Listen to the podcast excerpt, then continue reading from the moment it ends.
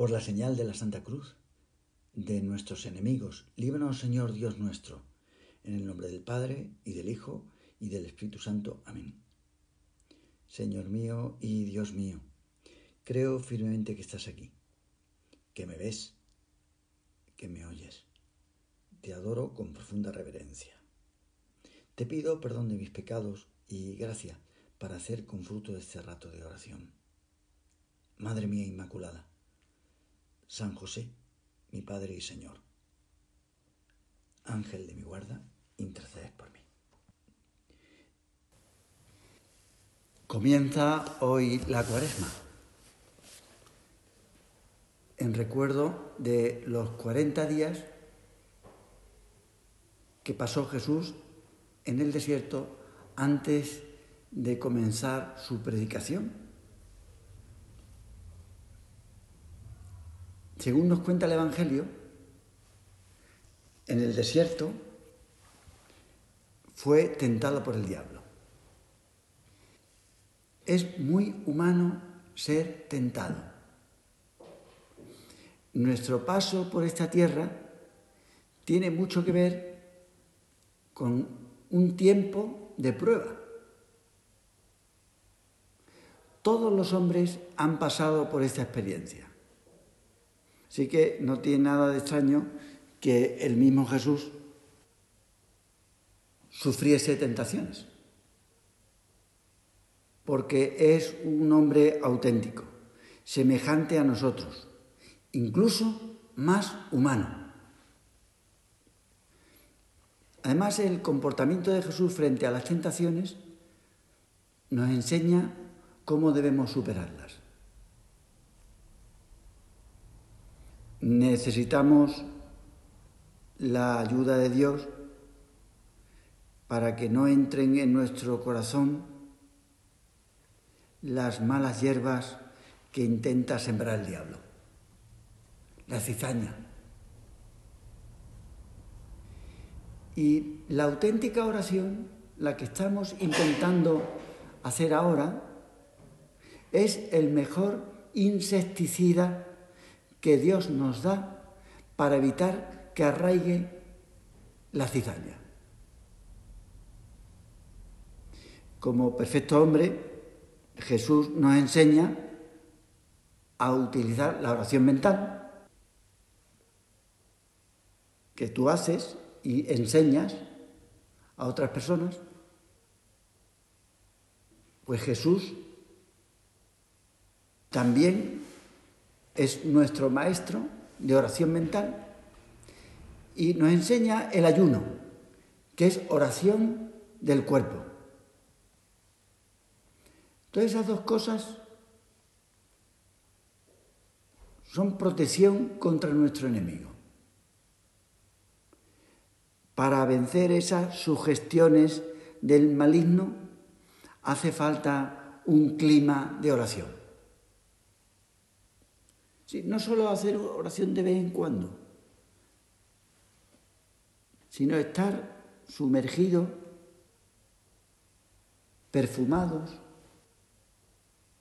por ese incienso que sube al cielo. Y también está la mortificación, abstenerse de cosas lícitas. Si lo entendemos así, el ayuno, la oración del cuerpo, es otra manera de, orar. Nosotros no solo oramos con la mente, al elevar nuestra alma y dirigirnos a Dios, como estamos haciendo ahora, porque somos seres espirituales y tú te diriges al Señor con tu mente. Sí, pero es que no solo eres espíritu. Al ser hombre, también podemos orar con el cuerpo, con la vista, poniendo de rodillas, sentándose. Se realiza nuestra oración con los sentidos, contrariando nuestro gusto tantas veces para hacer la voluntad de Dios. Cosas que no nos apetecen. Y de esa forma la oración del hombre, tu oración y la mía, la oración de Jesús, se realiza con el alma y con el cuerpo. Mira, nuestro enemigo sabe todo esto. Por eso no es de extrañar que acuda en estos momentos para estorbarnos. O no quiere que tú y yo estemos aquí, no lo quiere. Físicamente no quiere que vengamos, pero tampoco quiere que estemos con la mente. Nos estorba, como hizo con Jesús. A mí me sirve un texto que una mujer ha escrito sobre este asunto. Es un tanto novelado, porque sabemos que no ocurrió exactamente así, es que no sabemos cómo ocurrió. Bueno, cada uno se lo puede imaginar como, como quiera, pero a mí me sirve este relato, porque me resulta verosímil. Así que puede servirnos para centrar el asunto e imaginarnos la escena. Dice así, después de pasar días y días de ayuno, Jesús está muy delgado y pálido. Con los codos apoyados en las rodillas, medita. De vez en cuando levanta la mirada y la dirige a su alrededor. Mira al sol. Nosotros miramos al sagrario. De vez en cuando cierra los ojos. Y dice la autora, veo aproximarse a Satán. Parece un beduino, un turbante.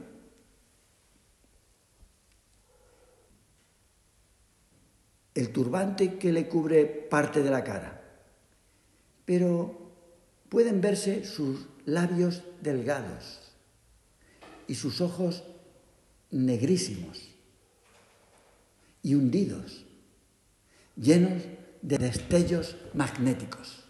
Imaginas una mirada así, como de Lord Voldemort, de Stirling, de Howard, ¿no? Precisamente. Dos pupilas que te leen en el fondo del corazón, pero en las que no lees nada. Tú miras, parece que te taladra, pero tú no, no, no lees nada. Lo he puesto a los ojos de Jesús también muy fascinante, que te lee en el corazón, pero en los que tú lees también que en su corazón, en el de Jesús, hay amor hacia ti. Lo miras y dices, esta persona me quiere. Los ojos de Jesús son una caricia para el alma. Los de Satanás son como un doble puñal que te perfora y quema. Y se acerca a Jesús. Lentamente se acerca a Jesús y le pregunta, ¿estás solo? Qué tontería, ¿verdad? Eso. Como siempre, quiere que le demos conversación. Jesús le mira y no responde. ¿Cómo es que estás aquí? ¿Te has perdido? Jesús vuelve a mirarle y calla. Aprieta las manos en muda oración.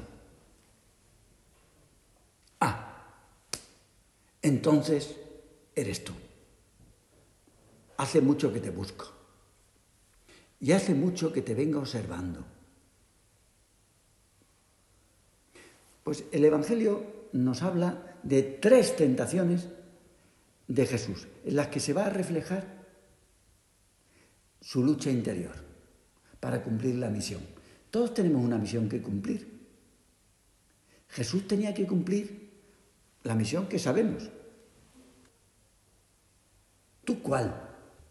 Porque siempre el demonio te va a poner en tu rueda un palo para que tú no estés donde tienes que estar, no pienses donde, en el momento que tienes que pensar, no hagas lo que tienes que hacer. Pues mira, aparece con toda claridad en las tentaciones de Jesús el núcleo de todas. Todas las tentaciones tienen como un núcleo. Apartar a Dios de nuestra vida. Apartarlo. Ponerlo en un plano inferior. No es que no lo tengamos en cuenta, sino que no lo tenemos en el plano que lo tenemos que tener. Pasa a ser algo secundario, Dios, o incluso superfluo. Y bueno, esto se puede hacer o no, o incluso molesto. Esa es la tentación. Consiste en que poner orden en nuestro mundo por nosotros mismos. Aquí la que tiene que decidir lo importante soy yo. Y mira, siempre hay personas que te, dicen, pues es verdad, tú pon tú el orden. Cuenta tú con tu inteligencia, con tu simpatía, con tu espíritu de trabajo. La tentación nos lleva a reconocer como verdaderas son las realidades buenas y materiales, humanas, porque las otras son también buenas, pero no son materiales.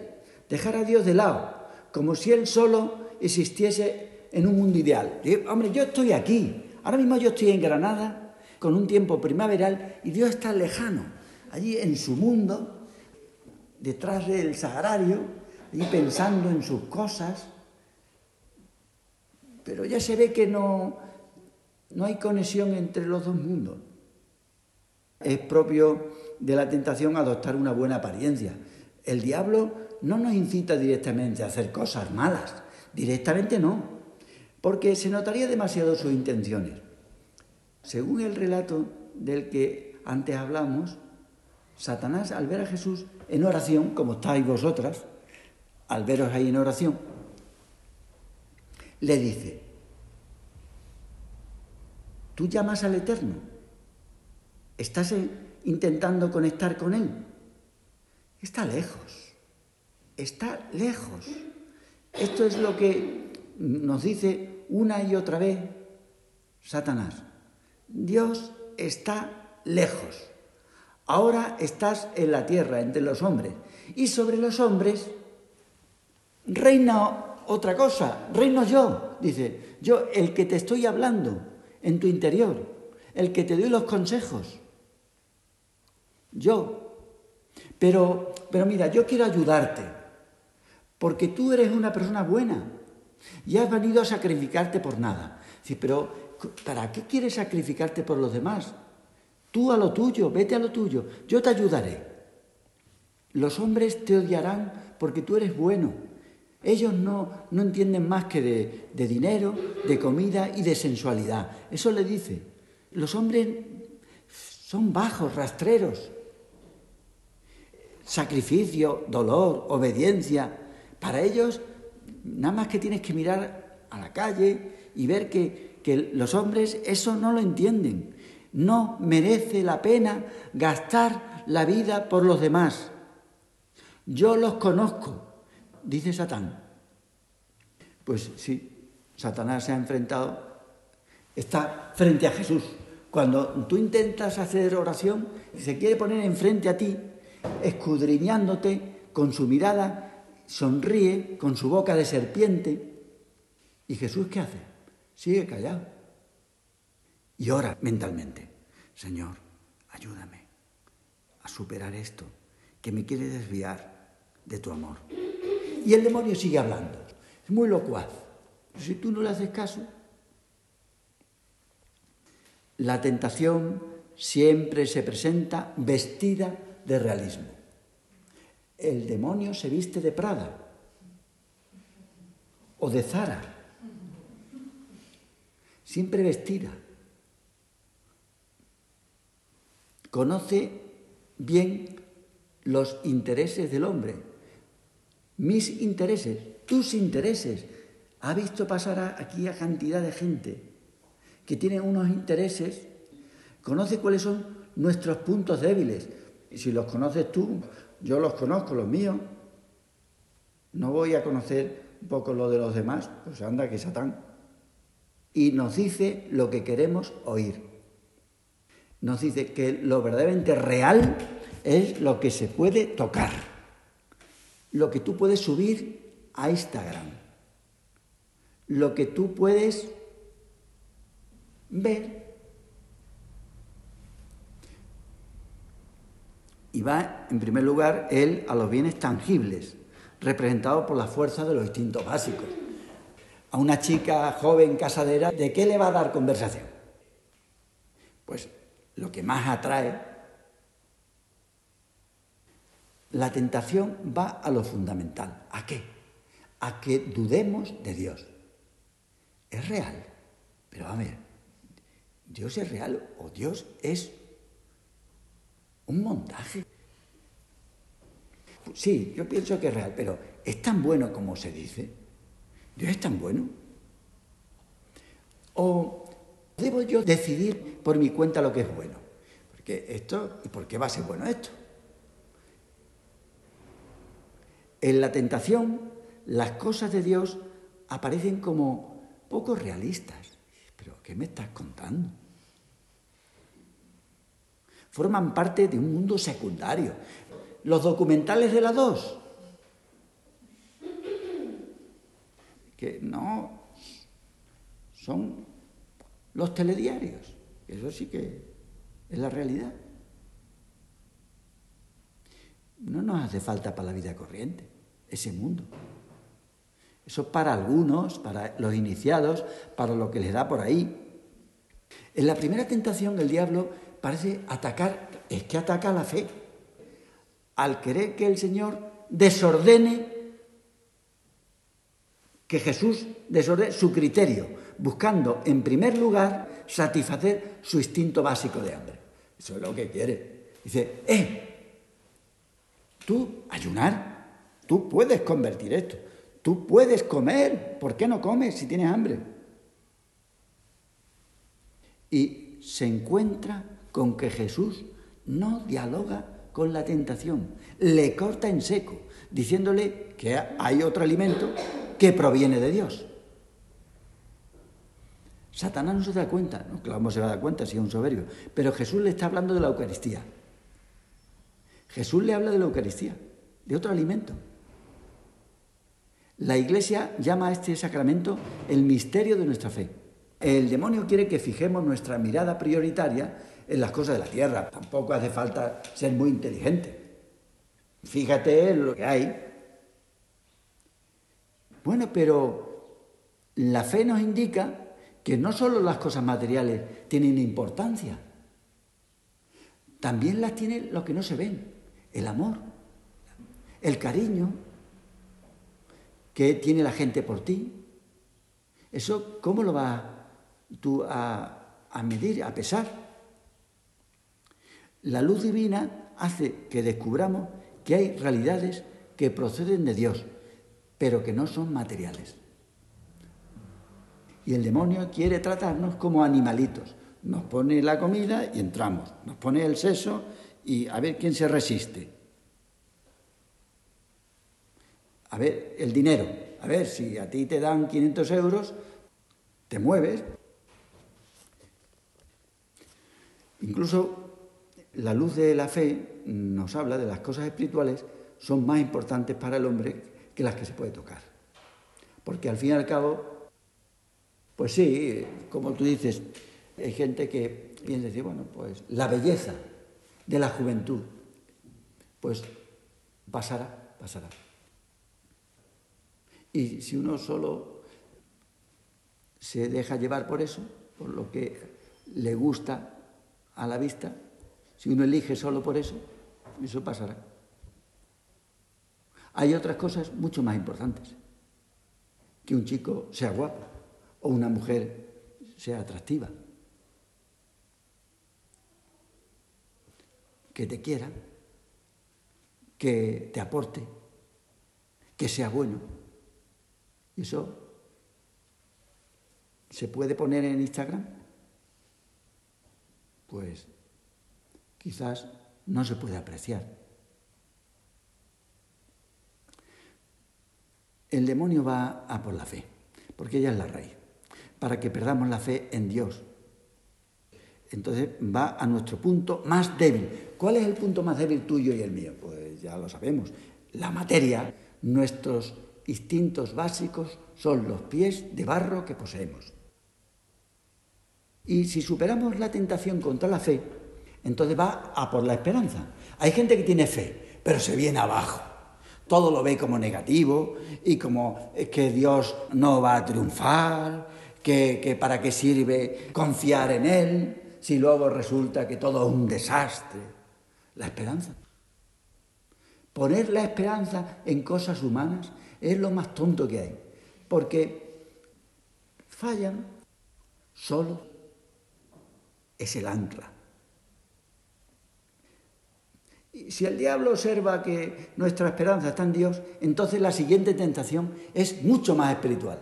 Vamos viendo que primero lo básico, después lo espiritual, pero luego va a por otra cosa. Lo que intenta es quitarnos la caridad, porque la caridad la vamos a tener siempre, aquí y en el cielo. La fe no, y la esperanza tampoco, pero la caridad sí. Nos van a medir por la caridad. Nos van a examinar de eso, online o presencialmente. Pero el examen será de la caridad, como habéis puesto tantas veces en los carteles. El amor. Y para eso busca llenarnos de egoísmo. Una vez y otra vez, y venga, y dale, y dale. Y mm, esa conversación que tenemos con nosotros mismos, que nos centra en nosotros mismos, centrar nuestra mirada en nosotros. Él odia a Dios, quiere ocupar su puesto, busca quitarnos el amor y para eso empieza por abajo, intentando quitar la confianza en Él, introduciendo la sospecha. ¿Tú estás segura de esto? Pero ¿y Dios para qué quiere? ¿Por qué tiene tanto interés en que tú reces? Si te quita tiempo. ¿Esto para qué tiene interés pues esto es lo que hizo con los primeros hombres. Y también quiso hacer con Jesús. Y querrá hacer con nosotros. Si no lo está haciendo ya, porque es que continuamente nos tienta. Bueno, pues todo esto lo iremos viendo durante la cuaresma. Vamos a pedirle ayuda a nuestra madre. Nosotros tenemos también una madre. No me dejes, madre mía, cuando venga la tentación, acudir a ella. Te doy gracias, Dios mío, por los buenos propósitos, afectos e inspiraciones que me has comunicado en esta meditación. Te pido ayuda para ponerlos por obra. Madre mía Inmaculada, San José, mi Padre y Señor, Ángel de mi guarda, intercedes por mí.